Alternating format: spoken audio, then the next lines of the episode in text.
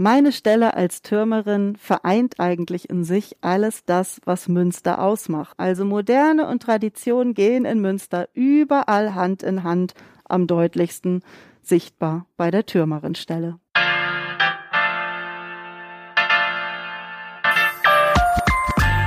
Hör mal, wer da reist. Der Dein NRW-Podcast.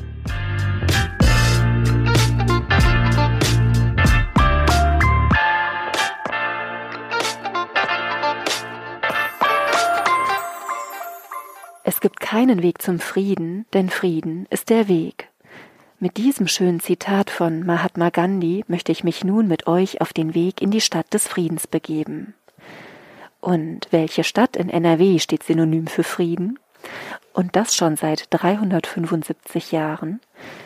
Genau, heute reise ich mit euch nach Münster, und zwar in den Turm der Lambertikirche zu Martje Thalmann, der ersten Türmerin Münsters. Bei wunderschönem Ausblick auf das Ensemble der Giebelhäuser, der Himmelsleiter von Billy Tanner und das umliegende Münsterland erfahren wir hier mehr zur Geschichte der Friedensstadt und warum das Toten des Türmers bzw. der Türmerin einem Friedenssignal gleichzusetzen ist. Nur an einer Stelle mag es hier und heute vielleicht nicht ganz so friedlich zugehen, denn ganz gespannt bin ich auf die Geschichte der Täuferkäfige. Doch bevor ich zu viel verrate, begrüße ich nun ganz herzlich Martje. Kleine Martha, schön, dass wir dich hier oben in luftiger Höhe besuchen dürfen. Bitte verrate uns deinen Weg ins friedliche Münster. Ja, herzlich willkommen in der höchsten Amtsstube der Innenstadt von Münster. Ich bin jetzt seit acht Jahren schon hier und immer noch jeden Abend begeistert von diesem Platz, von diesem Ort mitten in der Geschichte. Und Türmer gab es schon seit dem 14. Jahrhundert. Deswegen bin ich auch jedes Mal so aufgeregt, wenn ich wieder hier bin und mir überlege, meine Güte, so lange standen schon Menschen vor mir hier und haben diesen Beruf gemacht, den ich heute ausüben darf. Ich habe davon online gelesen, bei der Jobbörse. Und ich wusste sofort, darauf muss ich mich bewerben. Das ist ja so kurios, dass es so etwas Tolles noch gibt, Brauchtumspflege. Ihr lieben Hörenden, ihr merkt schon, auch hier oben in wie viel Meter sind wir denn hier hoch? Etwa auf 70 Meter. Kriegen wir das Geschehen der Stadt Münster noch ein bisschen mit, also freut euch auf einen äußerst lebendigen Podcast. Sag mal, bevor du nach Münster gekommen bist, was hast du denn da gemacht? Wie bist du geprägt und aufgewachsen? Ich bin in einem Musikerhaushalt groß geworden auf dem Lande bei Bremen. Und eigentlich stand für mich fest, dass ich immer Musik machen werde und das tue ich auch bis heute. Aber man muss natürlich auch was Vernünftiges lernen, also wurde ich Lehrerin. Dann aber relativ schnell gemerkt, nein, das ist noch nicht mein Zielort. Und dann hatte ich Musik und Geschichte als Hauptfächer studiert und habe mich auf die Suche gemacht nach etwas, wo ich Wurzeln schlagen könnte. Bis dato immer Nomadenleben gehabt, mit verschiedenen Gruppen durch die Welt getourt und dann kam mir das genau richtig. Münster. Münster suchte einen neuen Türmer oder eine neue Türmerin.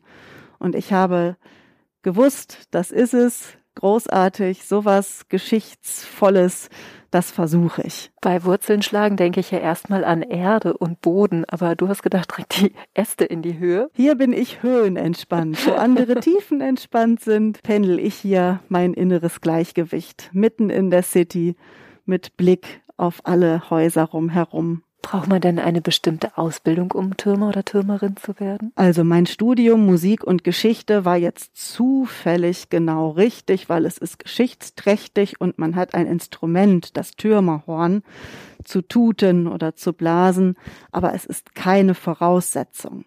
Das Wichtigste ist eigentlich sich auskennen mit der Geschichte Münsters, und auch hier vor Ort wohnen und bereit sein, immer noch dazu zu lernen, denn Münsters Geschichte ist so reichhaltig, da reicht ein ganzes Leben nicht. Das stimmt. Du hast eben im Kennenlerngespräch so nett gesagt, dass sich hier in deinem Turm alles eint, das Moderne, das Traditionelle. Ja, ich finde immer, meine Stelle als Türmerin vereint eigentlich in sich alles das, was Münster ausmacht. Es ist sehr geschichtsträchtig. Türmer gibt es seit dem 14. Jahrhundert und es wird fortgeführt bis heute. Und heute habe ich sogar WLAN im Turm. Also moderne und Tradition gehen in Münster überall Hand in Hand am deutlichsten sichtbar bei der Türmerinstelle. Ich habe ja auch gedacht, dass du ausschließlich ein Kupferhorn benötigst und frage mich, warum du hier auch einen Rechner stehen hast. Hast du noch zusätzliche Aufgaben? Den Dienstrechner habe ich hier in der Türmerstube stehen, weil zu meinen Aufgaben auch gehört, ein Blog zu schreiben. Ein Artikel pro Monat etwa und für die Recherche bin ich auch im Internet unterwegs und ich beantworte natürlich auch Fanpost. Post an den Turm oder? Es gibt so viele Fragen aus aller Welt. Was macht ihr da in Münster? Meint ihr das ernst? Wohnst du auf dem Turm? Kann man dich besuchen? Nein, ist der Spoiler. Aber virtuell geht das mittlerweile. Wir haben von Münster Marketing eine App, wo man Münster entdecken kann und auch auf den Turm gehen. Explore Münster kann man dann sehen, wie ich hier oben stehe und was ich so mache. Was war denn so der erste Eintrag über Münster, wo du gedacht hast, ach hoch, das wusste ich über die Stadt noch gar nicht? Oh, gute Frage.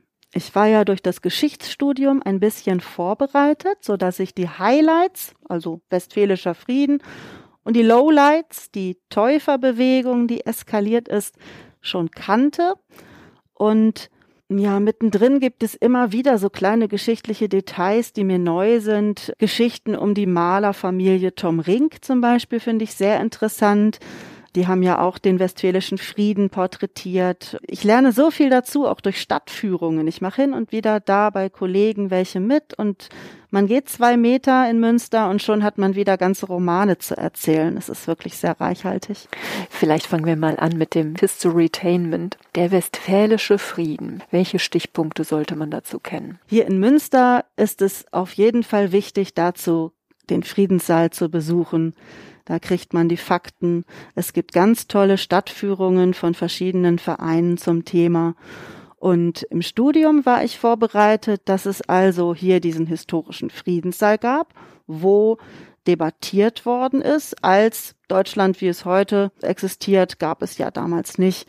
Wir befinden uns 1648 war der Friedensschluss und der Dreißigjährige Krieg im 17. Jahrhundert war also im Flickenteppich Europas und alle hatten sich gegenseitig in den Haaren und in Münster wurde diskutiert, wie man denn Frieden schaffen könnte und alles unter einen Hut bringen. Alle Standpunkte der europäischen Beteiligten mit bedenken und es möglichst vielen recht machen. Es wurde Münster ausgewählt, weil Münster eben eine renommierte katholische Bischofsstadt war und Osnabrück wurde ausgewählt als Sitz für die Verhandlungen und die Treffen der Protestanten.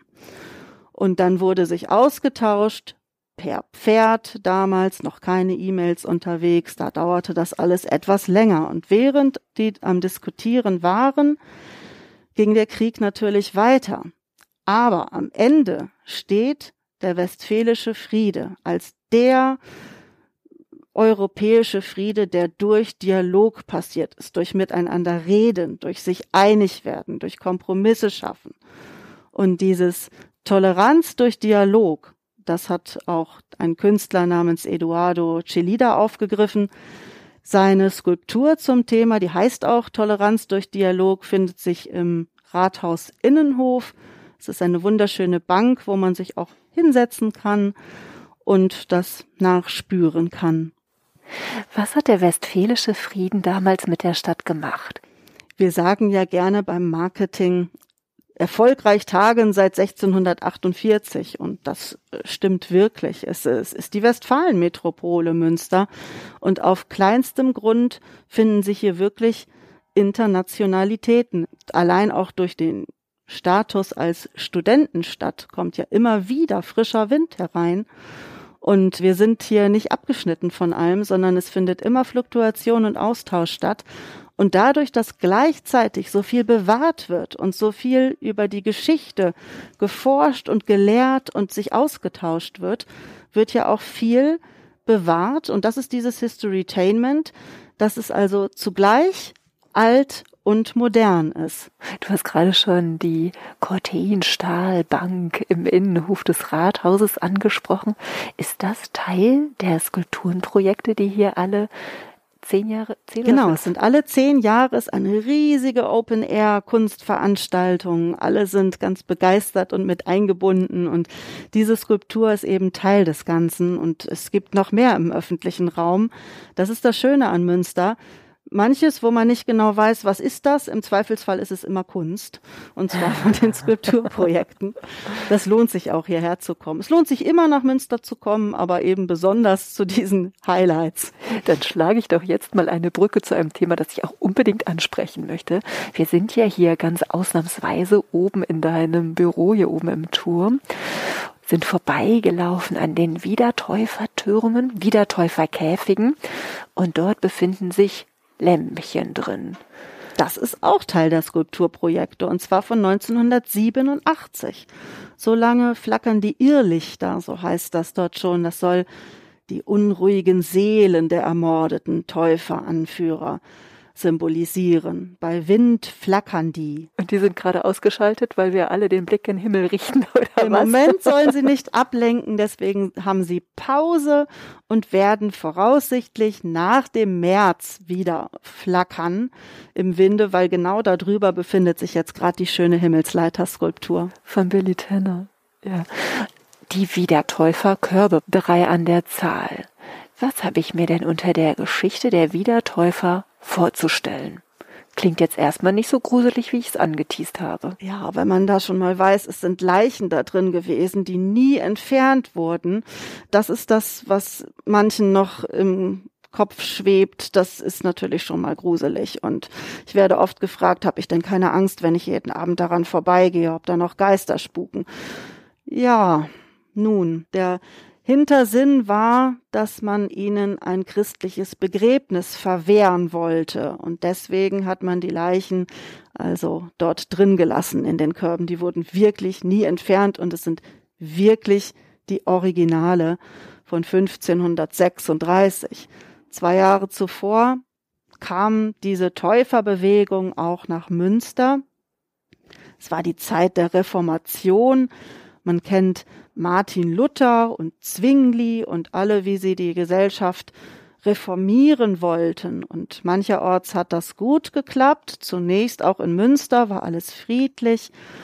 Die Bewegung kam aus den Niederlanden, der Täufer. Also die Idee war, die Welt geht zugrunde und bevor die Welt zugrunde geht, sollte man sich möglichst noch einmal vergewissern, dass man auf jeden Fall zu Gott gehen wird und sich noch einmal taufen lassen als Bestätigung des richtigen Glaubens.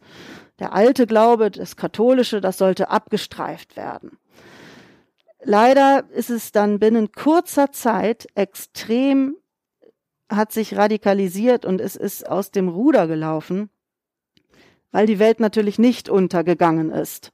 1534, als das begann hier in Münster, und dann musste man sich rechtfertigen. Und dann wurden die Ideen radikaler und radikaler und radikaler.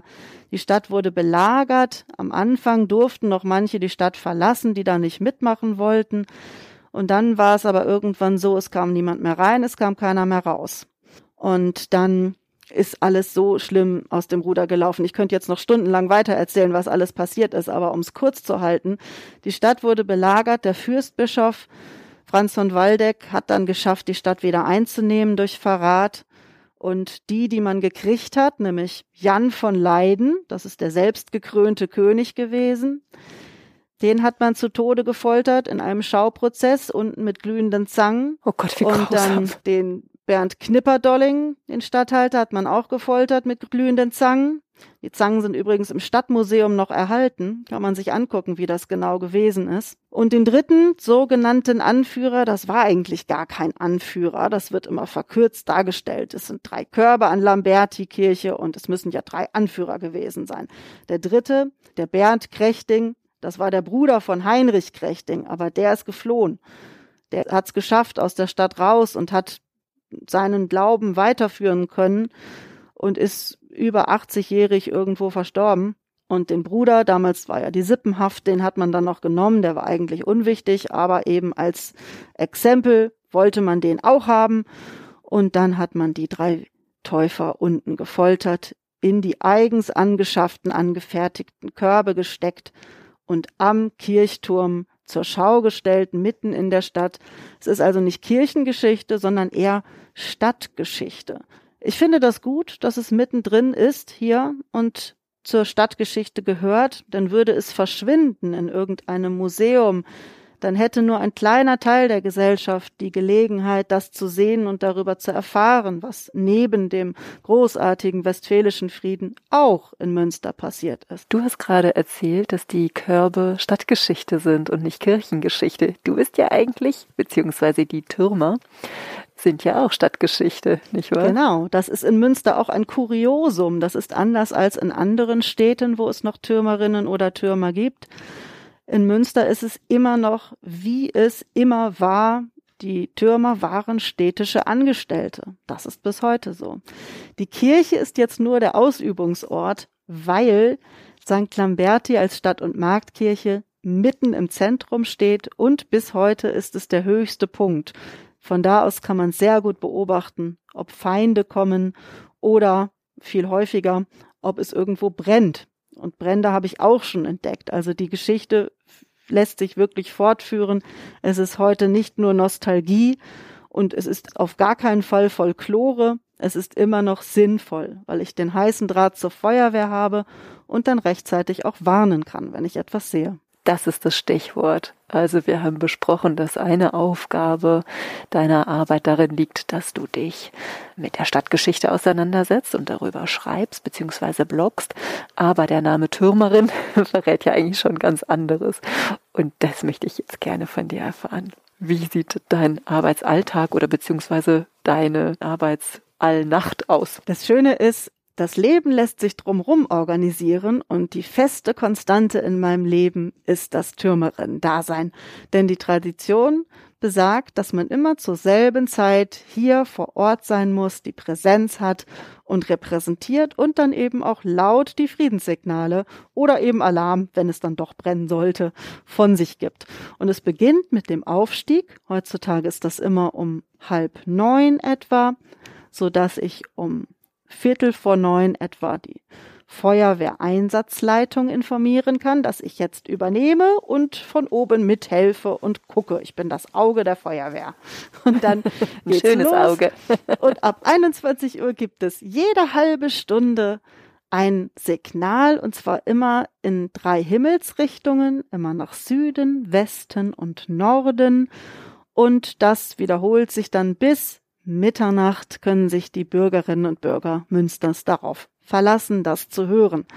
Und nach Osten wird deshalb nicht getutet. Tuten ist das Fachwort, weil es gibt mehrere Geschichten, aber die, die mir am plausibelsten erscheint, ist die, dass im Osten ja auch das Grab Jesu Christi liegt in Jerusalem. Und deswegen sind die Altäre in den Kirchen auch nach Osten ausgerichtet, genauso bei St. Lamberti. Und diese Richtung ist heilig und da gibt's kein weltliches Signal. Ich schaue natürlich trotzdem, ob alles seine Ordnung hat im Osten. Wie schön, da kreuzt sich dann also im wahrsten Sinne das Weltliche mit dem Spirituellen. Genau. Du sagtest gerade dreimal hat es mit dieser drei auch eine besondere Bewandtnis? Es sind die drei Himmelsrichtungen und das Signal, was ich von mir gebe, beinhaltet auch immer die drei, denn das ist Vater, Sohn, Heiliger Geist. Ja, es ist ein weltliches Tuten, aber wir sind hier auf der Stadt- und Marktkirche. Und der Ort spielt eben eine wesentliche Rolle auch in dieser Zahlenmystik, die dahinter dem Tuten steckt. Um neun Uhr ist es nicht einfach nur neunmal, nach Süden, Westen, Norden, sondern es ist drei mal drei nach Süden, Westen, Norden. Ah, ich werde beim nächsten Mal genau aufpassen. Oder auch Glaube, Liebe, Hoffnung. Schön. Und wird jeden Abend getutet oder gibt es Ausnahmen? Jeden Abend außer Dienstag. Warum nicht Dienstag? Die Tradition besagt ja, die Münsteranerinnen und Münsteraner werden es wissen, es brennt nie an einem Dienstag. Und Feinde kommen auch nicht. Darauf hat man sich verständigt. Warte mal. toi, toi, toi. so dreimal. Ist es bei anderen Türmern ähnlich oder brennt es vielleicht in Hamburg mittwochs nicht oder so? Ja, ich glaube, es ist eh so eine Statistik, die man hier führt in Münster. Und andere Städte, andere Türme, andere Sitten. Es hat sich ja ganz unterschiedlich entwickelt in den Städten. In Hamburg gibt es einen Türmer, den nennen sie den Turmtüter, der spielt Trompete, der spielt Choräle. Und St. Michaelis, die Kirche, auf der das passiert, ist ja auch evangelisch. Also ganz was anderes als Münster. Das können wir uns hier nicht vorstellen. Choraltradition ist typisch protestantisch. Hier ist es das Zeitsignal, was getutet wird. Aber wenn man die, sich die Geschichte anschaut, das finde ich sehr interessant, dann ist es eigentlich in allen größeren Städten, die noch eine Türmertradition haben oder gehabt hatten, so, dass es der gleiche Ursprung war. Es wurde Ausschau gehalten nach Bränden und nach Feinden. Und dann wurden Signale gegeben welcher Art auch immer. Und bist du als Frau jetzt ein absolutes Unikat? In Münster ja. Und in Europa auch, wenn man davon ausgeht, dass die Anstellung diese besondere Form hat, dass es eben eine katholische Kirche ist, aber immer städtische, weltliche Angestellte. Da bin ich die erste Frau in Münster, somit etwas Unitäres. Besonderes. Besonderes. Aber es gibt auch in anderen Städten Türmerinnen und auch schon sehr lange, nur die haben andere Angestelltenverhältnisse oder es sind Menschen vom Heimatverein, die es ehrenamtlich machen, den Turm pflegen und die Tradition. Aber man kann sagen, andere Türme, andere Sitten. Es werden Choräle gegeben, es wird gerufen, in Nördlingen zum Beispiel wird gerufen, auch in Lausanne in der Schweiz gibt es eine Türmerin, die ruft. Und anderswo werden eben auch die Türmerfamilien, die im Turm wohnen, so in Annaberg-Buchholz, die gestalten die Gottesdienste mit ihrer Musik und Posaunenchorleitung. Es ist überall etwas anderes. Und Martha Latour ist Musikerin und Autorin. Das ist mein Künstlerpseudonym. Passt natürlich. Super.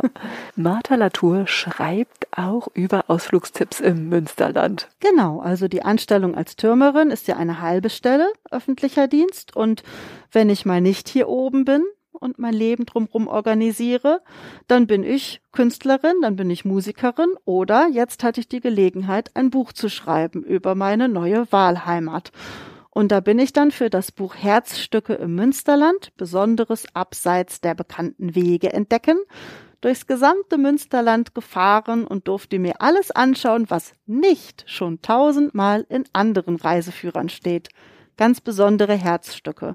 Es ist wirklich meine persönlichen Entdeckungen sind dort zusammengefasst. Dann erzähl mir doch mal deine Top 3, Top 5, Top 10, wie auch immer. Das ist schwierig. Es sind 100 Phänomene in dem Ort versammelt und ich liebe sie alle.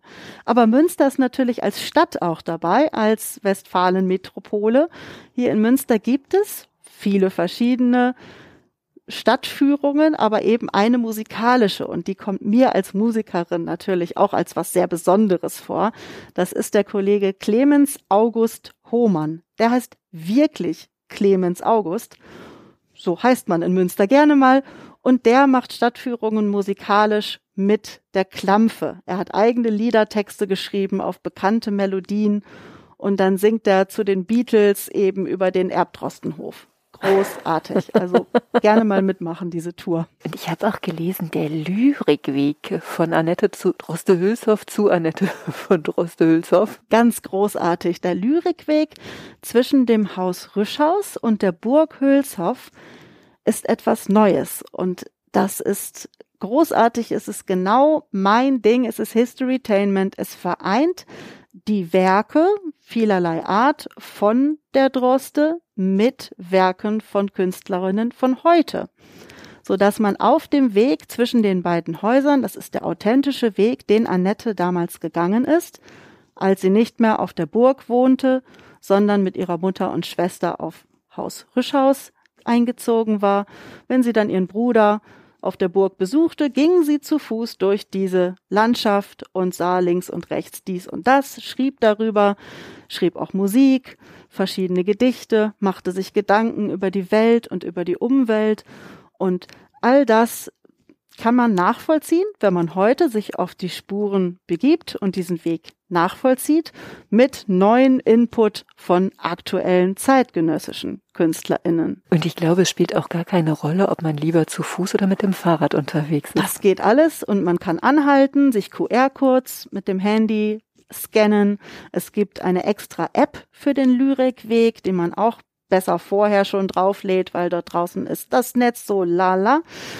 Und dann kann man eben diese ganzen Dinge auch hören. Man sollte sich Kopfhörer mitnehmen, um den Weg nachzuvollziehen. Und die ganzen Stationen sind auch auf Stelen nachvollziehbar. Es gibt überall Möglichkeiten zu picknicken, sich auszuruhen zwischendurch und die Natur auf sich wirken zu lassen. Großartig. Oh, ich hänge an deinen Lippen. Erzähl mir mehr. Welche Tipps hast du noch parat? Es gibt so viel zu erzählen. Zum Beispiel in Bocholt-Spork. Bis dahin bin ich nicht mit dem Fahrrad gefahren, das gebe ich an der Stelle zu. Sonst habe ich die meisten Stationen auch per Leze, wie wir hier in Münster sagen, gemacht. Aber ganz an die holländische Grenze, da gibt es nämlich einen wunderbaren Rosamunde Pilcher Garten. Jedenfalls nenne ich das so. Ich liebe die Rosamunde Pilcher Bücher und Filme und dann habe ich diesen Garten entdeckt von Gut Heidefeld. Es ist auf kleinstem Raum eine tolle Gartenlandschaft, in die man sich total verlieben kann. Da kann man auch heiraten auf dem Gut. Hast du es dort Und gemacht? Hast du dort geheiratet? Ich habe woanders geheiratet. Verrätst du wo? Nein. Ah. Das ist ein letztes Restmysterium. Aber dort mit den Skulpturen, den kleinen Wasserfällchen und den vielen verschiedenen Pflanzen, es ist großartig. So hübsch, man kann sich richtig verlieren. Und wenn wir in Richtung Kunst unterwegs sind, was würdest du da empfehlen? Der Kunstverein Münsterland in Coesfeld. Coesfeld ist natürlich auch so eine wunderschöne Stadt, die sich zu entdecken lohnt. Und dieser Kunstverein, wenn es da besondere Ausstellungen gibt, das ist moderne Kunst, da muss man sich drauf einlassen. Aber es ist so toll zu entdecken und die machen das jedes Mal so liebevoll, die ganzen Vernissagen und Finissagen und Veranstaltungen drumrum. Das Gebäude ist auch toll. Da sind schon Skulpturen, die schräg in der Luft hängen, die darauf Lust machen, reinzugehen und noch mehr zu entdecken.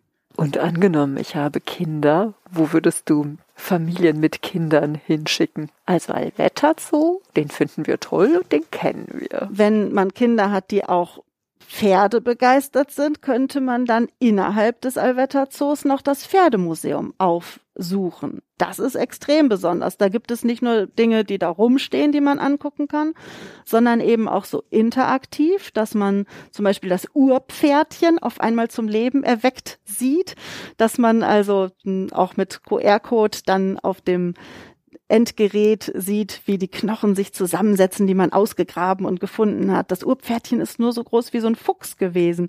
Und dann galoppiert das auf einmal los und dann bekommt es Fell und dann kann man sich das sehr gut vorstellen. Das ist für Kinder spektakulär und dann gibt's natürlich auch die richtigen Pferde, die man dort streicheln kann. Es gibt eine Arena, wo Pferde schauen sind, auch Esel und alles drumherum speziell die westfälische Pferdegeschichte. Genau, alles zur Zucht auch Warendorf. Ich hätte ja gerne noch mehr von deinen Geheimtipps, die finde ich so schön. Burg Karkesbeck in Lüdinghausen kennt man vielleicht vom Vorbeifahren. Aber jetzt erst öffnet die Burg ihre Toren und es ist etwas Neues dort eingezogen, nämlich ein Zauberverein. Und das ist auch was für Kinder, aber auch was für große Kinder und Gebliebene. Das ist großartig. Da einfach mal gucken, wann es eine Veranstaltung gibt, was die da so anbieten. Burg Karkesbeck öffnet 2023 jetzt die Tore und dann wird es da mehr Veranstaltungen geben. Auch mit Rittersaal und Gewölbekeller und Bibliothek. Großartig. Das klingt sehr, sehr spannend. Jo. Und sag mal, kennst du in Oelde die Burgbühne? Nee. Da war ich jetzt noch nicht. Das ist ein Tipp, den gebe ich dir mal an ja, die Hand. Das sehr ist gut. in dem kleinen Ort Stromberg. Ja, wo die Pflaume herkommt. Ja, genau. da gibt es eine Bühne vor, ja, in der alten Burgruine. Und ah. dort finden im Sommer so schöne Theaterstücke statt. Ach, toll. Ich glaube, es ist ehrenamtlich, ganz sicher bin ich mir da ja. nicht. Kinder spielen damit, Erwachsene spielen ja. damit. Und diese ganze Burgkulisse und Kirchenkulisse, die wird integriert mhm. und es ist ein echtes Highlight. Oh, sowas liebe ich. Ja, jetzt Danke kann ich für dir den mal einen Tipp. Tipp geben. Toll. Sag mal, Musst du auch bei starkem Wind und Gewitter hier hoch? Ich muss nicht, ich darf, so nenne ich es. Aha. Und das macht's ja aus. Also bei jedem Wetter, bei jeder Witterung großartig. Hier oben ist es immer schön. Man ist mittendrin statt nur dabei und wenn ich bedenke, dieses richtig schlimme Wetterphänomen Kyrill, der ja. starke Sturm, das war 2007. Da war ich noch nicht hier oben, aber ich weiß das von meinem Vorgänger. Der Wolfram war dann hier oben, der hat das erzählt und es hat gestürmt und der Turm hat gewackelt und er hatte auch Angst um sein Leben, weil es wirklich, wirklich schlimm gewütet hat. Und man hat ihm gesagt, bleib besser drin, nicht, dass er noch vom Turme weht. Die Gefahr wäre sonst da. Auch ich habe hier schon das eine oder andere Gewitter bibbernd überstanden. Ich habe ja dann immer den heißen Draht zur Feuerwehreinsatzleitung und die sagen einem dann auch schon mal, ah, jetzt bei diesem starken Gewitter direkt über Münster, bleiben Sie mal lieber in der Türmerstube die nächsten 20 Minuten. Und wie machst du das dann mit dem Tuten? Das passiert dann aus dem Fenster heraus, ganz vorsichtig, damit der Blitz nicht noch ins Horn einschlägt. Genau. Aber St. Lamberti hat einen Blitzableiter. Es ist sowieso gefühlt der sicherste Arbeitsplatz der ganzen Stadt. Ja, hoch kommt hier so schnell keiner, ne? Genau. Hattest du eigentlich schon mal besondere Gäste hier? Ich meine, wir sind in Münster. Ich denke da so an Professor Börne oder Wilsberg. Das wäre super, ne? Aber es scheitert dann immer daran, dass so Filmteams gerne auch eine Küche hätten oder eine funktionierende Toilette, zumindest fließend Wasser. All das haben wir hier oben nicht. Und so bin ich dann doch meistens alleine, aber nicht einsam. Und ich habe gelesen, das fand ich so lustig, dass die Türmer nämlich früher eigentlich gar nicht so einen guten Ruf hatten, mhm. weil die ein bisschen Schabernack gemacht haben. Oh ja, also es ist ja so, Türmer gibt es also nachgewiesen seit 1383, da ist die früheste Urkunde, die man finden kann, mutmaßlich also viel länger. Und was wird aufgeschrieben? Was findet man Jahrzehnte, Jahrhunderte später noch, wenn sich einer daneben benimmt? Selbstverständlich. Und wenn einer nur 40 Jahre lang ganz brav seinen Dienst tutet, ist darüber wenig bekannt. Aber die Leute, die sich hier oben auf dem Turm als Türmer daneben benommen haben, ja, das weiß man dann, die haben dann mit Unflat geworfen, heißt es in den Archiven. Unflat, oh, kann man sich einiges drunter vorstellen. Und die haben Orgien hier gefeiert. Die hatten Weibsvolk, verbotenerweise auf dem Turm. Da gibt's eine Dienstordnung, die musste ich auch noch unterschreiben. Also Weibsvolk auf dem Turm, absolut verboten. Ich sag keinem, dass ihr hier wart. Nein, wir sind ja auch Damen. Richtig. Ja, und natürlich der Türmer hat sich des Ausgießens seines Nachtgeschirrs zu enthalten, sonst wird er der Stadt verwiesen und darf nie wiederkehren. Mal solche lustigen Geschichten finden wir doch bestimmt auch in deinem Blog, oder? Ja, genau. Wie heißt denn der eigentlich? Mein Blog ist www.türmerinvonmünster.de, jeweils mit UE. Da werde ich direkt nochmal nachlesen. Wenn wir jetzt hier so aus deinen Fenstern schauen, was sehen wir denn da so zukünftig? Was wird uns denn in Münster dieses Jahr noch erwarten? Ah, ja, wir haben ja jetzt 375 Jahre westfälischer Frieden. Und Münster, Lamberti, ich bin hier mittendrin und habe hier die Oberaufsicht. Und ich freue mich auf ganz viel Festivitäten, auf Theater, auf Kunst, auf Kultur. Es wird sehr, sehr viel geboten, sowohl in Münster als auch in der anderen Friedensstadt Osnabrück. Ich bin gespannt, was ich alles noch außerhalb der Turmzeiten miterleben kann, denn es ist ja klar, außer Dienstags bin ich jeden Abend oben. Und ich bin gespannt, was du über den Frieden in 375 Jahren von oben so blocken wirst. Oh liebe, ja. Liebe Martje, vielen, vielen Dank. Herzlichen Dank für das Interesse. Ich erzähle so gern von meiner Passion. Oh, das kann ich gut verstehen. Es ist wirklich so schön. Vielen, vielen, vielen Dank. Dieses Projekt wird als Teil der Reaktion der Europäischen Union auf die Covid-19-Pandemie gefördert.